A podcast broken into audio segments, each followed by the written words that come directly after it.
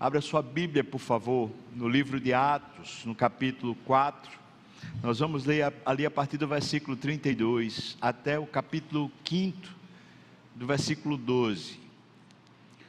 Esses versículos que vamos ler, se bem que a gente podia seguir um pouco mais adiante ainda, eles nos contam ali como era a vida da igreja de Jerusalém. É bem verdade que no capítulo 2 nós já encontramos alguma menção ao estilo de vida da igreja. Eles perseveravam na doutrina dos apóstolos, na comunhão, no partir do pão, nas orações, dia a dia, de casa em casa. Eles tinham tudo em comum. E isso nos é contado em Atos capítulo 2, ali a partir do versículo 42. E certamente o que a gente vai ler tem tem tudo a ver com o que está contado anteriormente. Mas a partir da base desse texto, Atos 4, 32 até o capítulo 5, versículo 12, tendo, tendo em vista que essa igreja tão nova, tão verdinha, uma igreja que fazia muito pouco tempo que tinha se, se convertido, tinha re, recebido o Espírito, essa igreja tão nova, ela já estava enfrentando barreiras tão gigantescas. E esse contraponto é mostrado para nós no livro de Atos.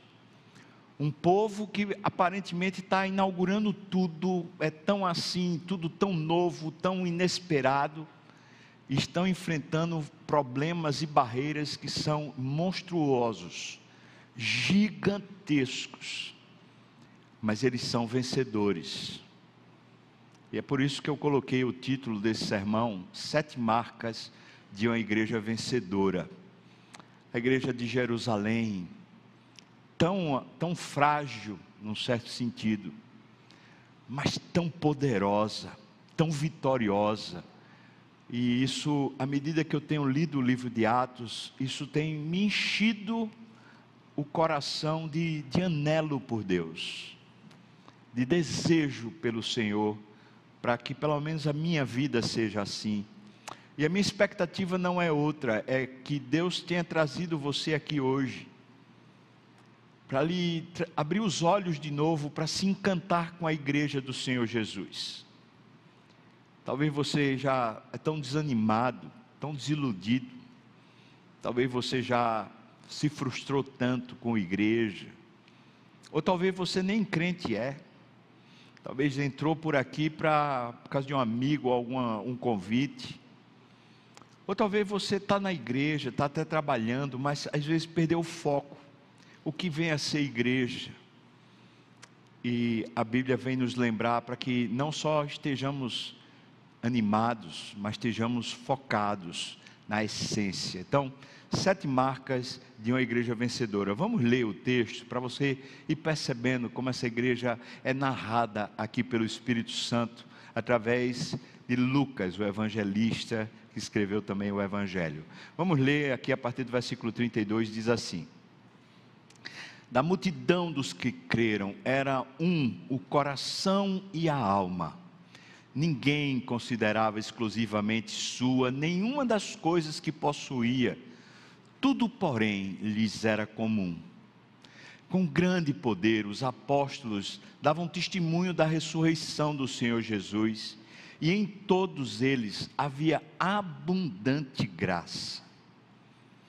Nenhum necessitado havia entre eles, porquanto os que possuíam terras ou casas, vendendo-as, traziam os valores correspondentes e depositavam aos pés dos apóstolos. Então, se distribuía a qualquer um à medida que alguém tinha necessidade. José, a quem os apóstolos deram o sobrenome de Barnabé, que quer dizer filho da exortação, filho do encorajamento, levita, natural de Chipre, como se tivesse um campo vendendo, trouxe o preço e o depositou aos pés dos apóstolos. Entretanto, no meio de tanta vida, de tanta beleza. Entretanto, certo homem chamado Ananias, com a sua mulher Safira, vendeu uma propriedade, mas, em acordo com a sua mulher, reteve parte do preço e, levando o restante, depositou aos pés dos apóstolos. Então disse Pedro: Ananias, por que encheu Satanás o teu coração para que mentisses ao Espírito Santo, reservando parte do valor do campo? Conservando, porventura não seria teu? E vendido, não estaria em teu poder? Como, pois, assentaste no coração este desígnio? Não mentistes aos homens, mas a Deus. E ouvindo estas palavras, Anania caiu e expirou, sobrevindo grande temor a todos os ouvintes. Levantando-se os moços, cobriram-lhe o corpo e, levando-o, o sepultaram. Quase três horas depois, entrou a mulher de Ananias, não sabendo o que ocorrera. Então Pedro, dirigindo-se a ela, perguntou-lhe: Dize-me, vendeste portanto aquela terra? E ela respondeu: Sim, portanto. Tornou-lhe Pedro: Por que entraste em acordo para tentar o espírito do Senhor? Eis aí a porta aos pés dos que sepultaram teu marido, e eles também te levarão. No mesmo instante, caiu ela aos pés de Pedro e expirou. Entrando os moços, acharam-na morta e levando-a, sepultaram-na junto ao marido. E sobreveio grande temor a toda a igreja e a todos quantos ouviram a notícia destes acontecimentos. Muitos sinais e prodígios eram feitos entre o povo pelas mãos dos apóstolos. E todos costumavam reunir-se de comum acordo no pórtico de Salomão. Amém. Qual é a definição de igreja, irmão? É difícil, a Bíblia traz várias imagens, várias ideias, e é muito difícil achar uma frase, uma definição que seja tão precisa, por isso a definição é um pouco mais extensa. Eu vou usar uma definição que eu adaptei de Hernandes Dias Lopes. Hernandes é, é, um fenômeno e ele às vezes consegue, com uma frase, uma síntese incrível. Veja como ele diz: a igreja de Deus é composta de todos aqueles que creem em Cristo Jesus e são batizados pelo Espírito no corpo de Cristo e passam a fazer parte da família de Deus. Há uma só igreja, um só rebanho, um só povo, que é o corpo de Cristo. Essa igreja é formada de judeus e gentios, é a noiva do Cordeiro, a vinha de Deus, o rebanho de Cristo, o edifício feito não por mãos, o santuário do Espírito onde ele habita. Essa igreja é sal da terra e luz do mundo. Ela é a coluna e baluarte da verdade no mundo de cegueira espiritual é embaixadora da reconciliação com Deus num mundo marcado pela idolatria, reconciliação com o próximo no mundo marcado pela violência e individualismo, e reconciliação consigo mesmo no mundo marcado por crises existenciais e suicídios. É uma resposta de Deus. John Stott, tentando definir também a igreja, disse que é a nova sociedade criada por Deus na terra Outros teólogos falam que é o novo Éden, onde o povo de Deus finalmente habita com Deus aqui na terra. Por isso que eu digo, é difícil. Certamente você entra na igreja, se torna membro ou não, e você tem a sua própria ideia, a sua própria expectativa de igreja. E é essa ideia, expectativa, certamente que vai regendo seus impulsos, suas frustrações, suas alegrias, justamente esse conceito que está aí no seu coração.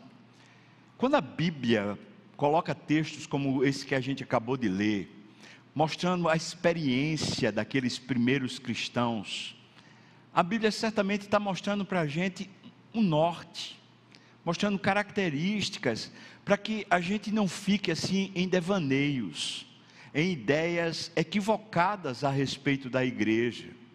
Existem bons livros que falam a respeito da verdadeira igreja. Por exemplo, As Nove Marcas de uma Igreja Saudável, da editora Fiel, de Mark Dever. Certamente um livro excepcional. Um livro que realmente deve servir para avaliarmos o quanto, como igreja, nós estamos saudáveis.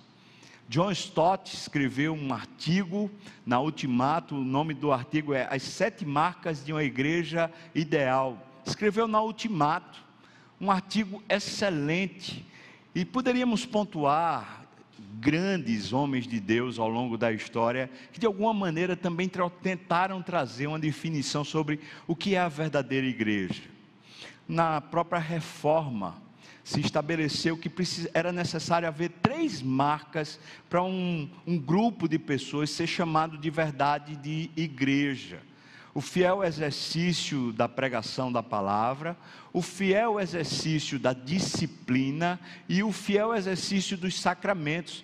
Essas três propostas, quando estão alinhadas, aquele grupo que assim executa, certamente poderia ser chamado de igreja, conforme a reforma com muita ousadia, e falo isso assim, com, até com vergonha, porque quem sou eu comparado a esses homens? Eu ousei, olhando nesse texto, pensar com vocês sobre sete marcas que o texto propõe, pelo menos para mim, sobre o que é uma igreja que vence no meio da diversidade, no meio do mundo de confrontação, no meio do mundo de crise, no meio do mundo que rejeita a Deus, rejeita a Cristo, rejeita a igreja, quais são essas marcas de uma igreja vencedora? Então, são sete que eu queria elencar aqui. Certamente você pode ter talvez outras marcas, né? Mas avalie comigo pelo menos essas sete que estão propostas aqui nesse sermão. E a primeira marca seria a marca da unidade. Nós somos igreja quando nós estamos unidos. Veja que o versículo 32 diz para nós assim: que eles, eles tinham tudo em comum. Diz assim: a, da multidão dos que creram. Da multidão, irmãos, certamente muito mais do que 5 mil pessoas. Quando a Bíblia fala que eram só os homens, excluindo mulheres e crianças. Então, esse número pode subir aí, no mínimo, a 12 mil pessoas. Era um número, uma estimativa, da quantidade de pessoas que já eram convertidas a essa altura. Então, era um número realmente grande. Ele diz: da multidão. Imagina um, um mundo de gente desses. Da multidão dos que creram, era um o coração e a alma e diz aqui o texto 32 também que eles tinham tudo em comum. Pois bem, tem uma palavrinha que é usada aqui no grego que caracteriza essa unidade. Inclusive, alguns teólogos têm dito que essa palavrinha não deveria ser traduzida, porque não há tradução fiel em língua nenhuma fora o grego. É como a palavra, por exemplo, aleluia. Não tem como traduzi-la, só, só pode se pronunciar. Só que ela é uma palavra esquisita. Então é difícil da gente memorizar. A palavra é homotumadon. Como é o nome da palavra, irmão? Eu falando feio desse jeito, você não vai aprender nunca, né? Vamos lá. Homotumadon. Homotumadon.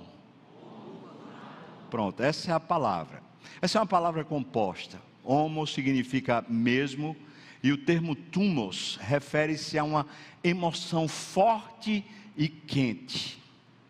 O Eugene Peterson afirma o seguinte a respeito do homotud madon: provoca no ouvinte um desejo de se ter uma vida comunitária em conjunto com um sentimento caloroso, fervoroso, mas ao mesmo tempo humilde. Por isso que é difícil de definir. É que na verdade, quem é igreja tem um sentimento interno. Não é uma obrigação, mas é um sentimento interno que quer estar junto. Essa, essa partilha da vida é provocada pelo Espírito Santo. Não é por uma obrigação, nem muito menos porque o ser humano é um ser comunitário. Pelo menos em Atos, essa marca da igreja ela nasce porque o Espírito Santo desceu. Quando o Espírito Santo desceu, eles passaram a ter uma só alma, uma só mente. Agora eles são conduzidos pelo próprio Espírito. A Bíblia não, nunca diz para a gente buscar a unidade, mas a Bíblia diz para a gente perseverar na unidade, para a gente lutar pela unidade. Ou seja, essa unidade, ela não vai ser conquistada por nós, mas ela pode ser mantida por nós. Como é possível manter esse calor no coração e esse desejo por estar junto com o povo de Deus? Bom, aqui no texto, é fruto da ação do Espírito.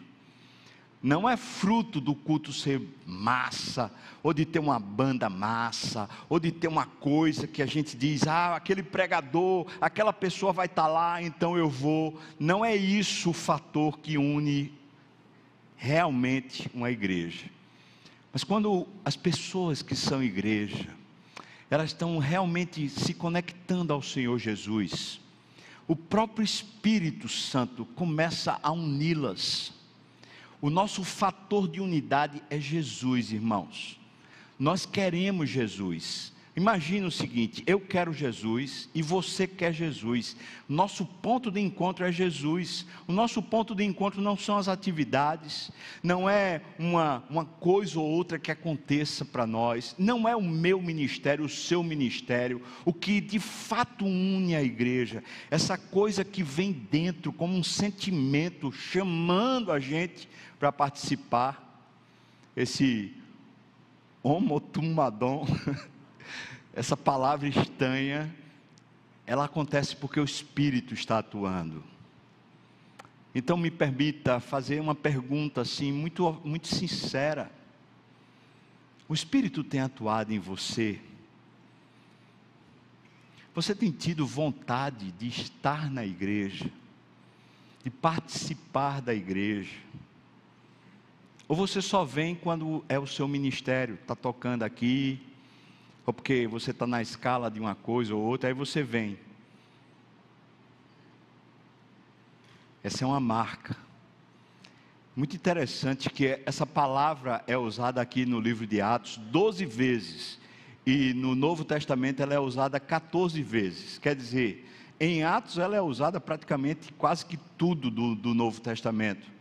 E antes desse episódio aqui de Atos 4,32, existem três textos onde essa palavra aparece.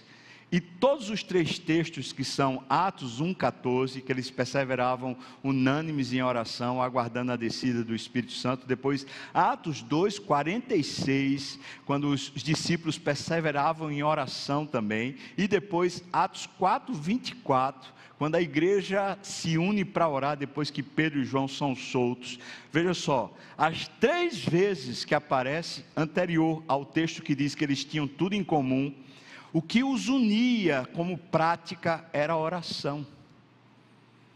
É o que eu falei, é o desejo por Deus. É essa vontade de estar com Deus. Quando a gente quer Deus, mesmo quando a gente já foi ofendido, ou se desiludiu, ou foi magoado, ou alguma coisa aconteceu, a gente não põe o pé para trás. A gente se reconcilia com a alma, com a vida.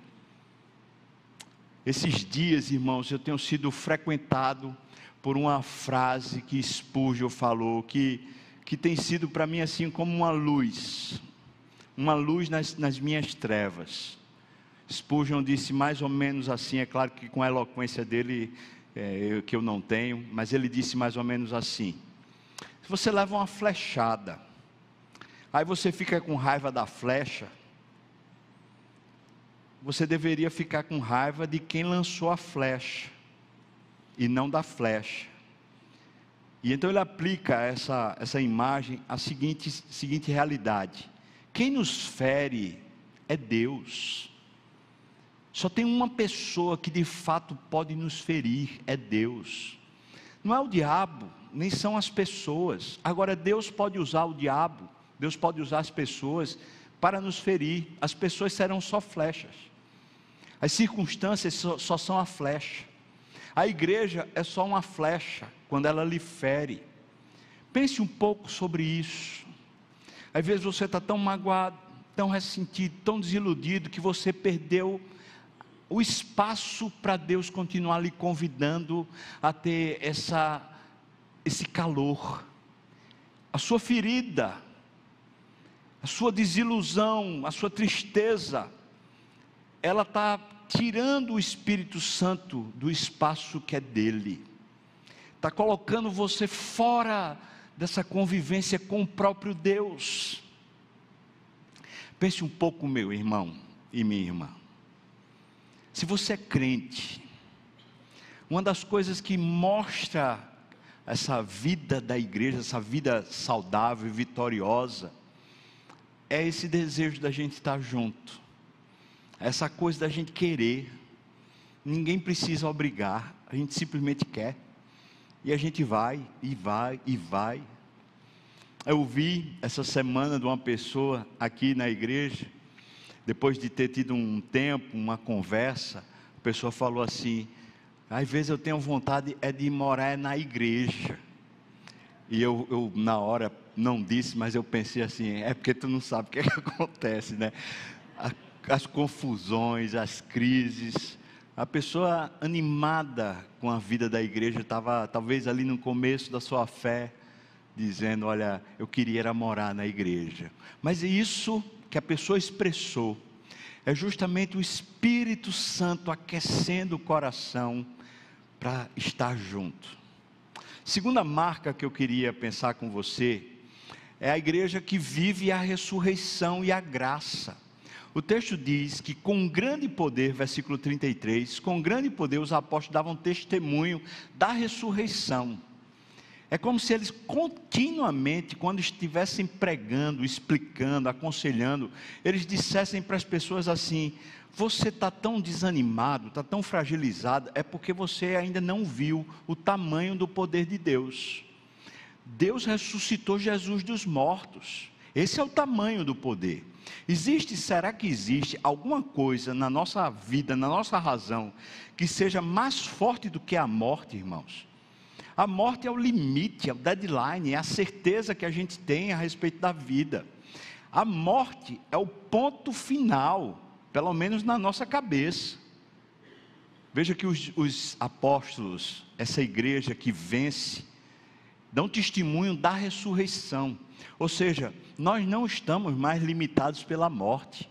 A coisa mais terrível que podia nos acontecer agora foi vencida. Onde está a morte, a tua vitória? Onde está o teu aguilhão? Tragada foi a morte pela vitória.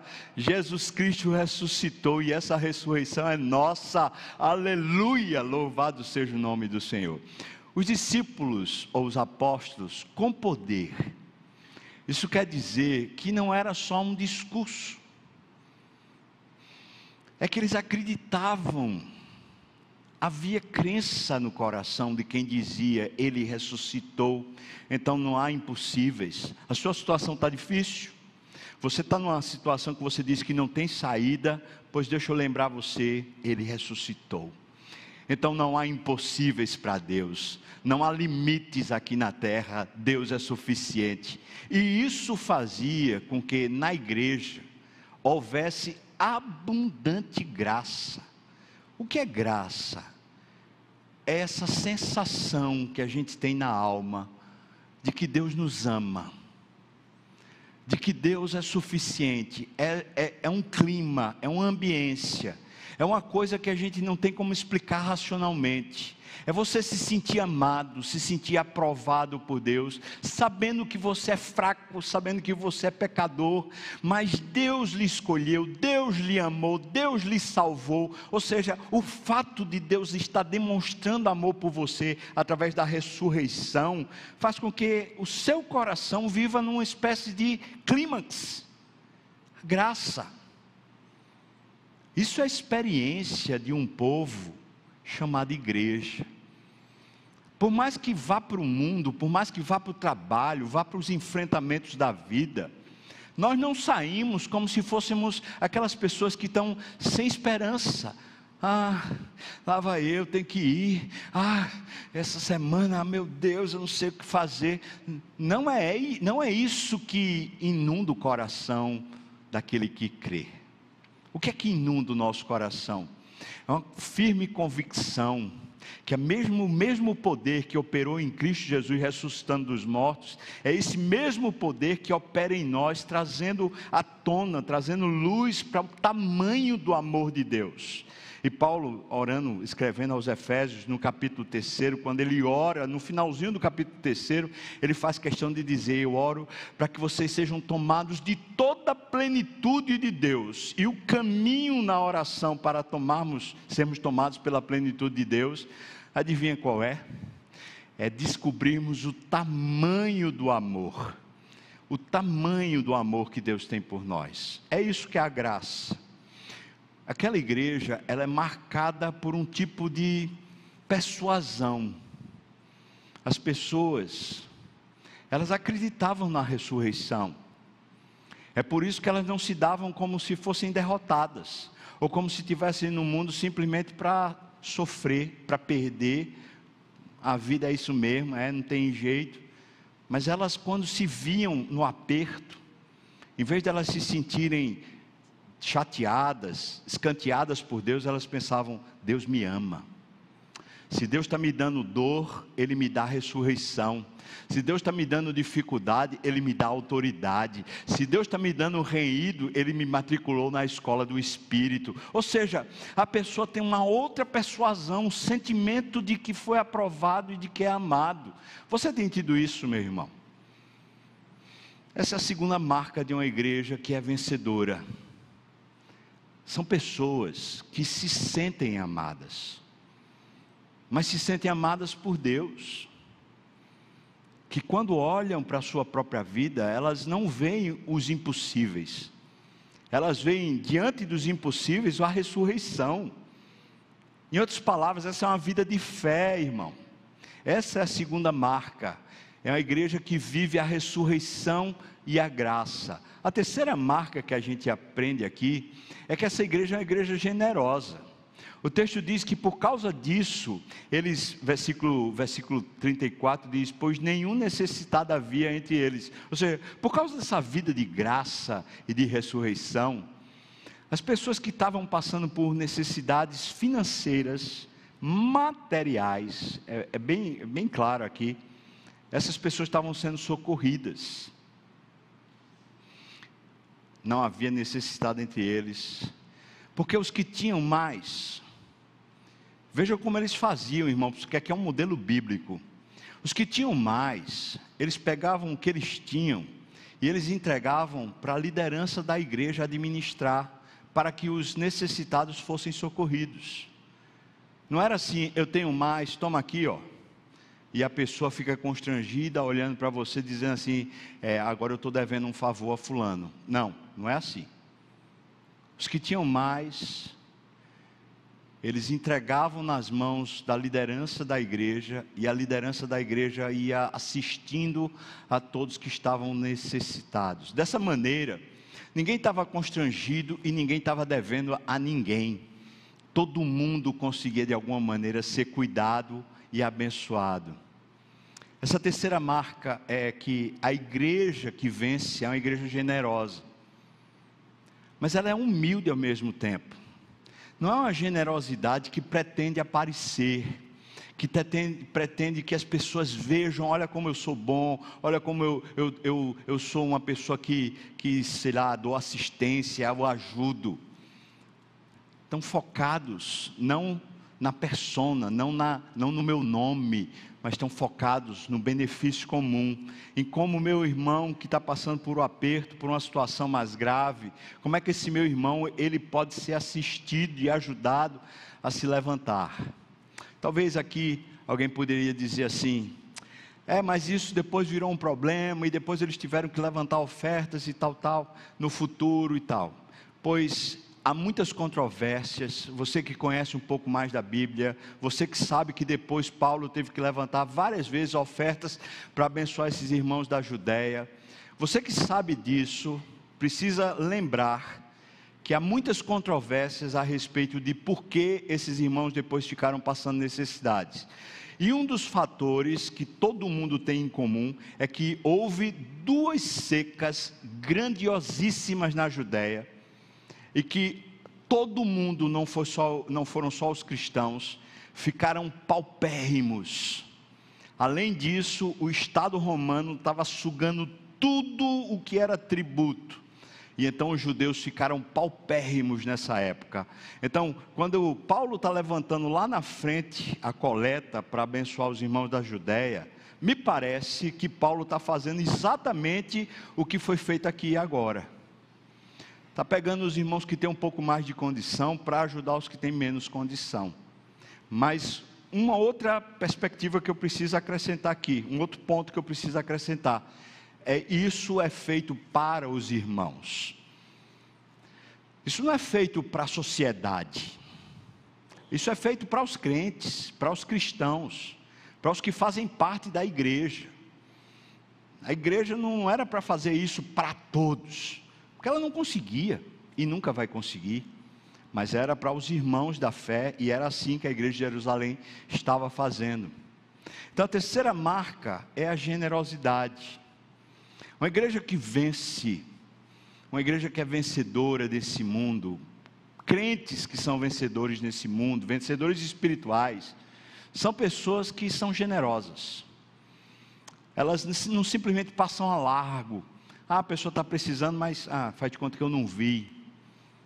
Aquilo dói, aquilo mexe nas suas entranhas aquilo faz você se comover, ir em direção daquele que é necessitado. Nesse ponto da história, irmãos, ainda não havia junta diaconal. Mas a partir do capítulo 6 de Atos, os, os diáconos são eleitos, e os diáconos são justamente os responsáveis na igreja do Novo Testamento por fazer esse tipo de administração dos necessitados, da, da, dos necessitados serem assistidos. Vamos para o quarto quarta marca de uma igreja que é vencedora. Nós vamos encontrar nos versículos 36 e 37. Aqui conta ou introduz a história de um homem chamado José, que foi logo recebeu um, um apelídio por parte dos apóstolos, que apelidaram ele de Barnabé, e nós conhecemos como Barnabé. E ele diz logo aqui que quer dizer o filho da consolação, ou o filho da confrontação, ou o filho do encorajamento. Essa palavra no grego pode, pode significar essas coisas. Em outras palavras, Barnabé era uma pessoa que se importava com a saúde espiritual do outro. Se ele encontrava uma pessoa que não estava em pecado, mas estava meio fragilizada, então ele chegava junto para levantar a pessoa. Mas se ele encontrasse uma pessoa que está vivendo em pecado, ele chegava junto para confrontar a pessoa. Se ele chegasse junto de alguém, ele certamente serviria de apoio para essa pessoa ser levantada para viver a vida de fé. Esse Barnabé, irmãos, ele chega nas escrituras aqui, essa é a porta de entrada dele. E nós vamos saber depois que ele é o primeiro a andar com Paulo na viagem missionária. Primeira viagem missionária vai Paulo e Barnabé. E depois nós ficamos sabendo que Barnabé vira apóstolo. Isso quer dizer que esse homem vai se tornando líder da igreja paulatinamente, e ele é apresentado aqui. Veja as características que apresenta. Diz que ele era o filho da exortação, ele era levita, portanto, ele era judeu de judeu e era da linhagem sacerdotal. E ele era natural de Chipre, portanto, ele não era, não era acostumado ou não era da pessoa que vivia ali no círculo de Jerusalém. Chipre é uma ilha, então ele morava bem distante, com, certamente com outros costumes, mesmo sendo judeu de judeu. Mas quando tocado pelo Espírito, ele vem, vende o que ele tem e ele entrega tudo.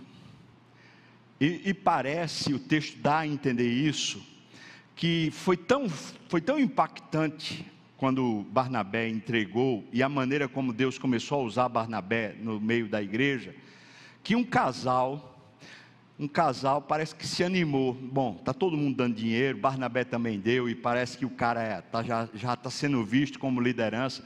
Vamos dar também o casal Ananias e Safira, do qual eu vou falar daqui a pouco.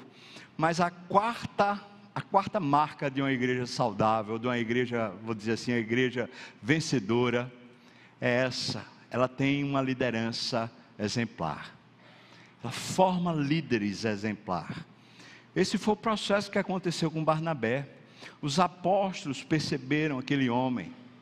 É Barnabé que é enviado para Antioquia, quando ele finalmente se encontra com Paulo. Barnabé vai em nome do grupo apostólico para ver qual é a situação de Antioquia. Então perceba, irmão, esse Barnabé que chega aqui como um, entre aspas, meio desconhecido, que era da linhagem sacerdotal, ele vai crescendo na igreja. Uma igreja que é vencedora, é uma igreja que tem discipulado, é uma igreja que forma as pessoas no caráter cristão, que faz as, aquelas pessoas que têm de fato o Espírito do Senhor crescerem na fé. E essas pessoas são justamente as que são baluartes de Deus, que ajudam os outros a crescerem também. Essa quarta marca eu estou chamando de uma liderança exemplar. É a igreja que possui líderes exemplares. A quinta marca é a disciplina. Esse casal Ananias e Safira, quando viram o que aconteceu com Barnabé, eles se entusiasmaram. O texto dá a entender isso, porque o texto diz que, entretanto, ou seja, tendo partido, tendo a ideia do que aconteceu com Barnabé, o contraponto é o que aconteceu com Ananias e Safira. Esse casal tinha algum recurso, eles viram que todo mundo estava entregando seus recursos, e eles resolveram maquiar, eles resolveram dar uma aparência de piedade à vida deles. Eles não entraram pela salvação na igreja, eles entraram pela usurpação. Eles pretendiam ser vistos e serem reconhecidos. E eu digo isso por causa da confrontação que Pedro faz. Pedro diz: Por que vocês quiseram enganar, mentir para o Espírito Santo? E é impressionante, porque ninguém sabia a não ser os dois. Mas Pedro confronta porque aquilo ali é uma falsidade. A falsidade, ou as pessoas que de fato não são convertidas, e às vezes querem aparentar um cristianismo, elas precisam ser corrigidas e disciplinadas na igreja.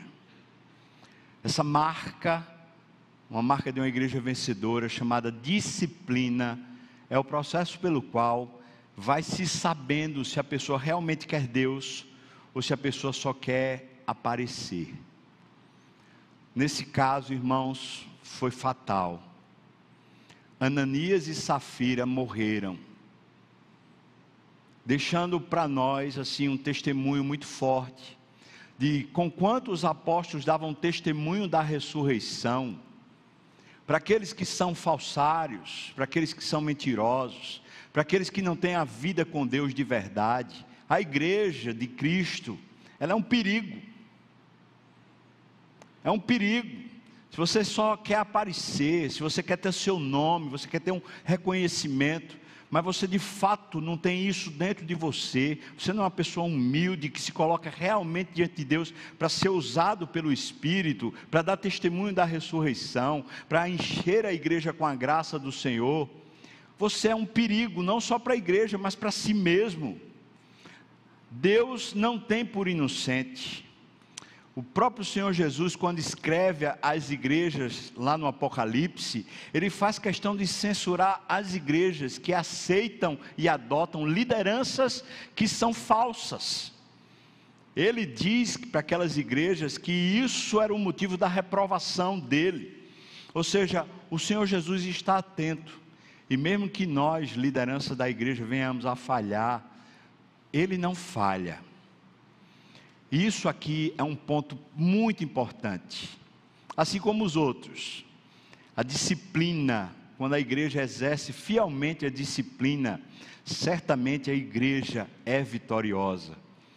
Sabe, irmãos, às vezes, um dos momentos mais difíceis do, do pastorado é quando a gente tem que chegar a uma conclusão a respeito de alguém, e depois de uma caminhada, de tentar encorajar, de tentar ajudar a pessoa a crescer espiritualmente, mas a pessoa quanto mais, a pessoa continua no adultério, por exemplo, a pessoa continua sendo ladrão, por exemplo, aqueles aqueles pecados que claramente afrontam o Espírito Santo, conforme está escrito lá em Apocalipse 21, 8.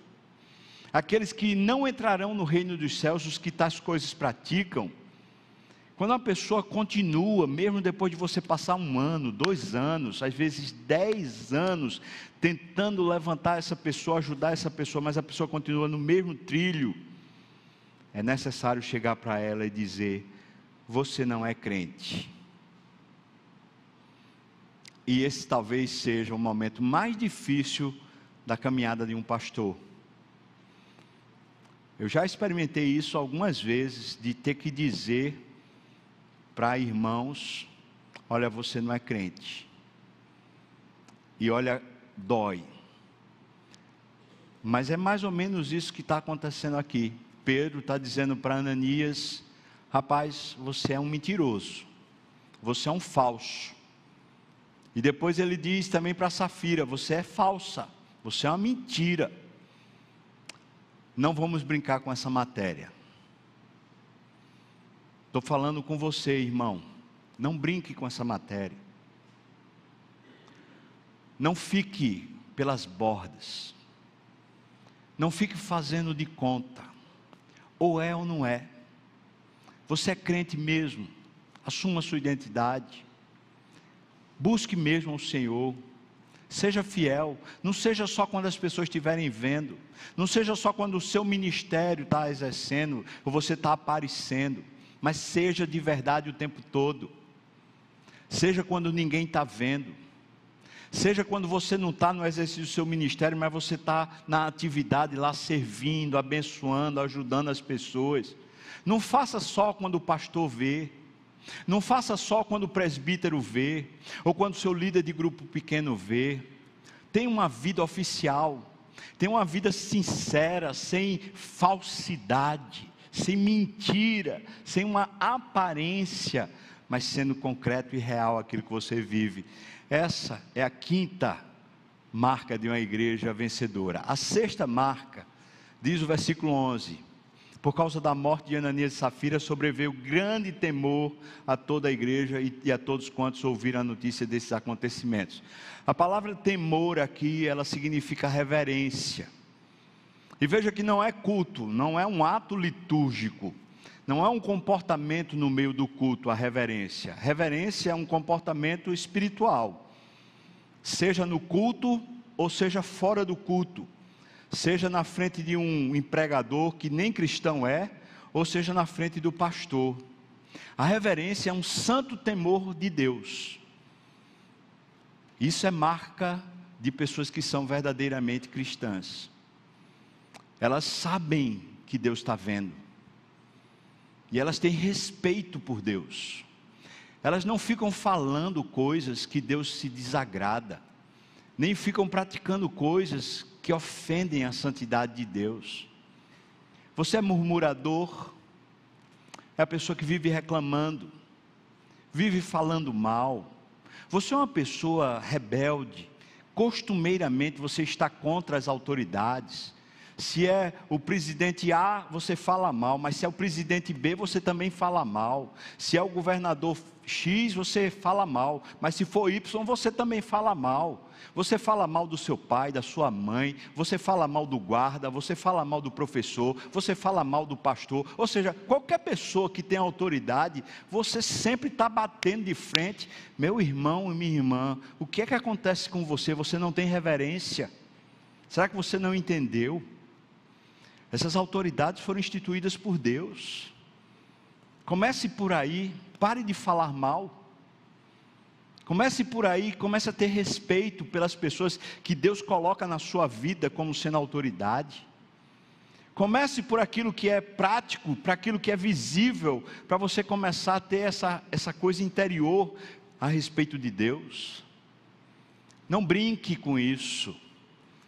Você, não, eu tenho o maior respeito com Deus quando eu estou no culto, mas quando eu estou lá fora, é palavrão à torta e à direita, é dedada, é atos obscenos, é conversas libidinosas, é uma, um tipo de vida sensual, com roupas e traquejos, e vídeos, e, e manifestações, e festas, e, e bebidas, e, e tudo que não presta, e você diz que é o quê? Você vive na presença de Deus. Que Deus é esse, irmão? Que não se incomoda com essa postura sua antiética fere a santidade de Deus?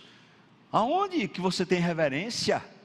Agora não venha depois dizer, não, no culto eu tenho reverência, você não tem, porque o que Cristo preceituou para o culto foi que seja em espírito e em verdade, e você não está sendo verdadeiro, você é um falso. A reverência é um temor, eu estou na presença de Deus, seja agora aqui, ou seja, sozinho no meu quarto, sozinho no trânsito, eu estou na presença de Deus. Sétima, sétima marca dessa igreja vencedora é a vida comunitária. O texto diz no versículo 12 que muitos sinais e prodígios eram feitos entre o povo pelas mãos dos apóstolos. A gente já viu que havia uma vida de graça acontecendo, um ambiente de graça. E aí, a parte B do versículo diz para nós assim: E costumavam todos reunir-se de comum acordo no pórtico de Salomão. Isso aqui é muito interessante, mas muito interessante. Veja só, eles se reuniam de casa em casa. Eles tinham os grupos pequenos reunindo para poder eles estarem celebrando a ressurreição e a vida de Cristo. Então, eles tinham essa vida, eles estavam numa casa noutra, louvando e celebrando o Senhor. Mas eles tinham uma reunião em comum. Eles não tinham templo. Aqui é o começo da igreja. Eles não têm um templo, um lugar onde eles possam se reunir. Então, de comum acordo, eles pegaram o pórtico de Salomão, que ficava no templo, mas ficava na área externa do templo, uma área que era coberta e ali era o ponto de encontro para eles se reunirem para cultuar a Deus. Ou seja, eles encontraram uma maneira. Eles entenderam o seguinte: igreja não só é grupo pequeno. Igreja é grupo pequeno, mas também é ajuntamento solene, todo mundo junto, vida comunitária. É muito interessante o jeito como está aqui o texto, porque é como se eles fizessem questão de se reunir. Eles marcaram o ponto de encontro, certamente a hora do encontro, e eles iam todos juntos, e depois nós ficamos sabendo que era no domingo. Esse era o dia que eles resolveram celebrar a ressurreição de Cristo, porque Cristo ressuscitara no domingo também. Então eles tinham essa vida comunitária era a vida de casa em casa, partindo pão, celebrando a vida com Deus, mas também essa vida do encontro comum, todos juntos, reunidos no mesmo lugar para celebrar o nome do Senhor. Sete marcas, unidos, eles eram unidos com uma só mente, um só coração. Eles viviam a ressurreição e a graça, segunda marca. Terceira marca, havia generosidade no coração quem estava passando por uma necessidade certamente seria socorrido. A liderança era exemplar e era discipuladora, ajudava a se formar os novos líderes. Quinto, a disciplina era exercida com força, com vigor. Sexto, possuía reverência de verdade, temor do Senhor. Sétimo, eles celebravam a vida comunitária. Não era só, não era uma obrigação, era entusiasmo e alegria. Diante disso, chego ao ponto de convergência desse sermão. E o ponto é: diante disso, você tem sido uma igreja de verdade? Ou você, aos poucos, por causa de uma coisa ou outra que você discorda, por causa de uma coisa ou outra que você não acha que é bem assim, você vai, vai se isolando vai ficando à margem. Ah, mas, ah, mas, e vai. Você tem sido igreja?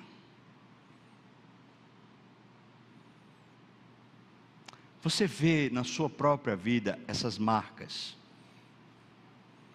essa vida comunitária, essa unidade. Você vê isso? Você vê no seu bolso a generosidade acontecendo, Não meça os outros agora, não meça o que A ou B faz, meça-se. Você tem sido generoso? Você tem crescido na vida exemplar? Tem alguns irmãos que parece que pararam. Estavam correndo bem, mas pararam. Não continuaram essa liderança, essa formação espiritual. Você tem visto ou tem se deixado participar da disciplina? Agora, recentemente, recentemente, dois irmãos que têm liberdade, que são uma benção na minha vida, me procuraram para me corrigir. Eu me sinto privilegiado quando eu sou alvo de um processo de correção de Deus, de irmãos que podem vir dizer: Olha, pastor, acho que isso está errado. Você dê uma olhada direito na sua vida, porque você precisa mudar. Glória a Deus. Eu não estou aqui à mercê da minha mente nem do meu coração. Existem pessoas que podem me disciplinar. Você tem aceitado a disciplina, irmão? A correção, quando alguém puxa a sua orelha quando alguém chama você, olha, não está bom não, vamos lá. Você tem aceitado? Ou você passa despercebido? Você tem tido reverência de fato com a vida, com o culto? Sete marcas de uma igreja vencedora. Eu tenho orado a Deus bastante nesses dias a respeito dos nossos cultos. Eu vi esses dias aqui uma palavra sobre George Whitfield. George Whitfield, eu estou concluindo com essa palavra aqui. George Whitfield foi visitar Jonathan Edwards e foi pregar na igreja de Jonathan Edwards. E quando ele pregou na igreja de Jonathan Edwards, ele voltou para a Inglaterra, George Whitfield. Acontece que mesmo ele lá na Inglaterra, a igreja que, na qual ele pregou, ela continuou ouvindo a voz de George Whitfield, porque na semana eles continuaram lembrando do que George Whitfield tinha dito. O próprio Jonathan Edwards foi tão impactado que ele disse que ele não conseguia esquecer o que George Whitfield tinha dito. E aquilo foi remodelando o ministério de Jonathan Edwards e foi remodelando a própria igreja de Jonathan Edwards. Sabe o resultado disso? Um avivamento. Quando a palavra de Deus não cai por terra, nós não, não nos tornamos ouvintes negligentes, mas operosos praticantes. Você é a igreja, meu irmão. Eu estou perguntando, e faça essa pergunta com temor, faça essa pergunta como pastor, não faça essa pergunta para lhe lançar fora, é pelo contrário. Eu tenho orado por você. Eu, talvez não saiba seu nome, mas Deus é testemunha que eu tenho orado por você, mesmo você que eu não sei o nome. Deus é minha testemunha. Deus sabe que eu tenho passado pela sua vida em oração.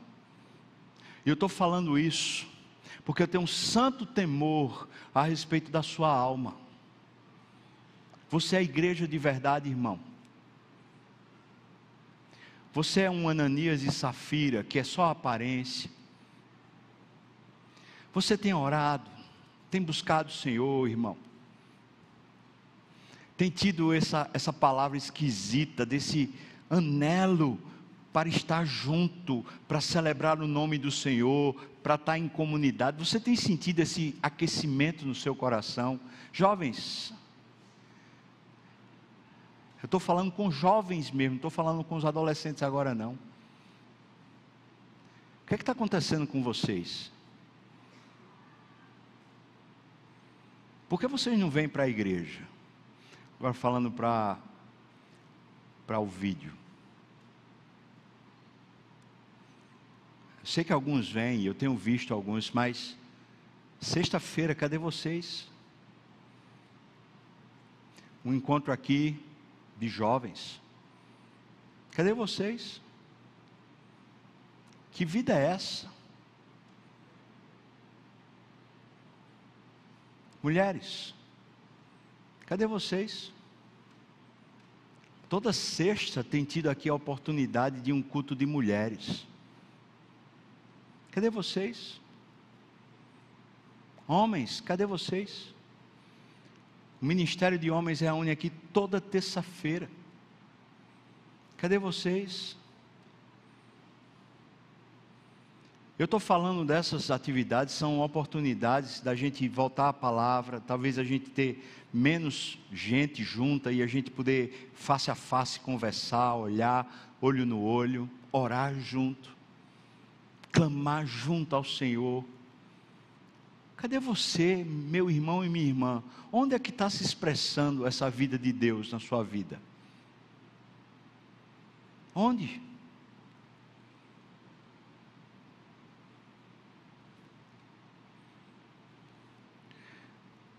Vamos levantar, irmãos? Não fique de pé, não. Mas vamos levantar o nosso espírito. Vamos levantar o nosso coração. Vamos assumir uma postura. Talvez o inimigo tenha tanto afrontado você, tem investido tão forte em você, que você está como aquele filho pródigo você está comendo as comidas dos porcos na sua vida espiritual. Você continua filho, mas você não tem mais aquele prazer na presença do Pai. O que é que aconteceu com você, filho? Foi o que aconteceu com você, porque você não volta para o colo do seu pai. Porque você não volta para abraçar ele de novo e dizer: Pai, eu não sou digno de ser chamado do teu filho. Me aceita como um servo, como qualquer um. Olha, o pai está lhe esperando na janela. O seu pai, Deus, está lhe esperando de novo na janela. Aquele filho disse: Levantar-me-ei, irei para junto do meu pai quem sabe, pelo menos como servo, eu vou habitar lá. Mas quando se encontrou com o pai, o pai mudou o estado daquele menino, daquele filho. Por que você não se levanta espiritualmente? Por que você não reage de verdade espiritualmente? E diz: Eu vou buscar o meu Deus. Eu vou buscar porque eu sei que o fogo, esse fogo que ardia no coração daqueles homens e mulheres, 12 mil, 15 mil, era o Espírito Santo. Não era a pregação de ninguém, não era o louvor de ninguém, era o Espírito da verdade, que o mundo não pode receber, que ardia no coração da igreja. Esse mesmo Espírito foi o que batizou você, se você é salvo. Foi esse mesmo Espírito que veio morar em você, se você é convertido. Então não está faltando Ele, está faltando a gente dar espaço para Ele. Você delibera consigo mesmo: vou, reagir ou não vou reagir? Vou me prontificar ou não vou me prontificar? Todo dia de manhã tem reunião de oração aqui, seis e meia da manhã, reunião de oração aqui na igreja. Você pode vir, talvez você more muito longe, não dá para vir, tudo bem. Próximo sábado, sete e meia, irmão. Sete e meia para a gente estar orando como igreja. Os grupos pequenos vão voltar para a gente orar uns pelos outros. Os discipulados, para a gente orar uns pelos outros. Vamos aquecer esse negócio. Você hoje, deliberando consigo mesmo, você hoje está pronto para dar espaço, dizer: Deus, me aqueça, Senhor. Senhor, me aqueça. Faça esse sentimento espiritual tomar conta do meu coração de novo. Assim como o Senhor fez lá em Atos, faça esse sentimento, essa, essa coisa boa se expressar de novo na minha alma. Faz isso em mim, Senhor. Faz isso em mim eu queria chamar você, se você quer isso. Eu queria chamar você a ficar de pé, se você quer isso de verdade. Amém. Pode ficar. Se você quiser, quer isso, esse coração aquecido, delibere consigo mesmo. Não fique por causa dos outros, apenas pense: meu Deus, é isso que eu quero, é isso que eu quero. Amém. Senhor, a tua palavra nos diz aqui que lemos que os apóstolos, com muito poder, eles anunciavam a ressurreição do Senhor Jesus, e havia abundante graça sobre todo o povo, e então eles tinham tudo em comum. Senhor, nós estamos aqui numa expectativa, porque nós deliberamos conosco, nós pensamos, avaliamos, e ficamos de pé para anunciar, para nosso corpo dizer para Ti: Nós queremos, Senhor Deus, nós queremos, Senhor, mas o Senhor sabe que o nosso querer é como uma neblina que cedo passa. O Senhor sabe que até o nosso amor é frágil, ele no instante se esvai. Mas o teu não é, Senhor. E o teu espírito é poderoso, porque é o é o Deus da ressurreição, é o poder da ressurreição, e não estamos pedindo outra coisa senão isso, Deus. O que te pedimos aqui é que o Senhor faça ressuscitar em nós esse coração aquecido, ressuscita no meio desses irmãos e irmãs que estão ouvindo essa mensagem ressuscita, alcança, seja aqui no templo, seja lá na internet, seja lá no lugar onde a pessoa estiver. Talvez a pessoa está realmente longe de ti, Senhor, completamente longe de ti. Alcança, Senhor, resgata isso, transforma, Pai, como a ressurreição fez que transformou o impossível no realizável, que transformou a morte em uma vitória da vida, Senhor. Faz isso aqui hoje, Pai ressuscita o teu povo, ressuscita o sentimento, o gás, o fogo, o ânimo do teu povo, Senhor Deus, para que a gente não seja levado como os demais, para que a gente não prove da morte antes que ela venha, Senhor Deus que o Senhor tenha misericórdia de nós, que teu espírito superabunde em nós, que haja alegria ao sair daqui, que haja amor ao sair daqui, que haja novo ânimo ao sair daqui, que haja expressões de vivas, expressões de saúde ao sair daqui, Pai. Que tu visite-nos, que o Senhor visite cada um na sua casa, na sua vida, na sua coisa comum, Pai. Ó oh, Senhor, nós te pedimos isso, que teu espírito nos ressuscite, Deus, e que haja abundante graça graça em todos nós, no nome de Jesus. E que a graça do nosso Senhor e Salvador Jesus Cristo, o amor de Deus, o nosso querido e amado Pai, a comunhão, o consolo, a bênção, o poder, o avivamento do Espírito, venha sobre nós, o povo do Senhor, não só aqui agora, mas até quando o Senhor voltar e nos tomar para si. Aleluia. Amém e amém.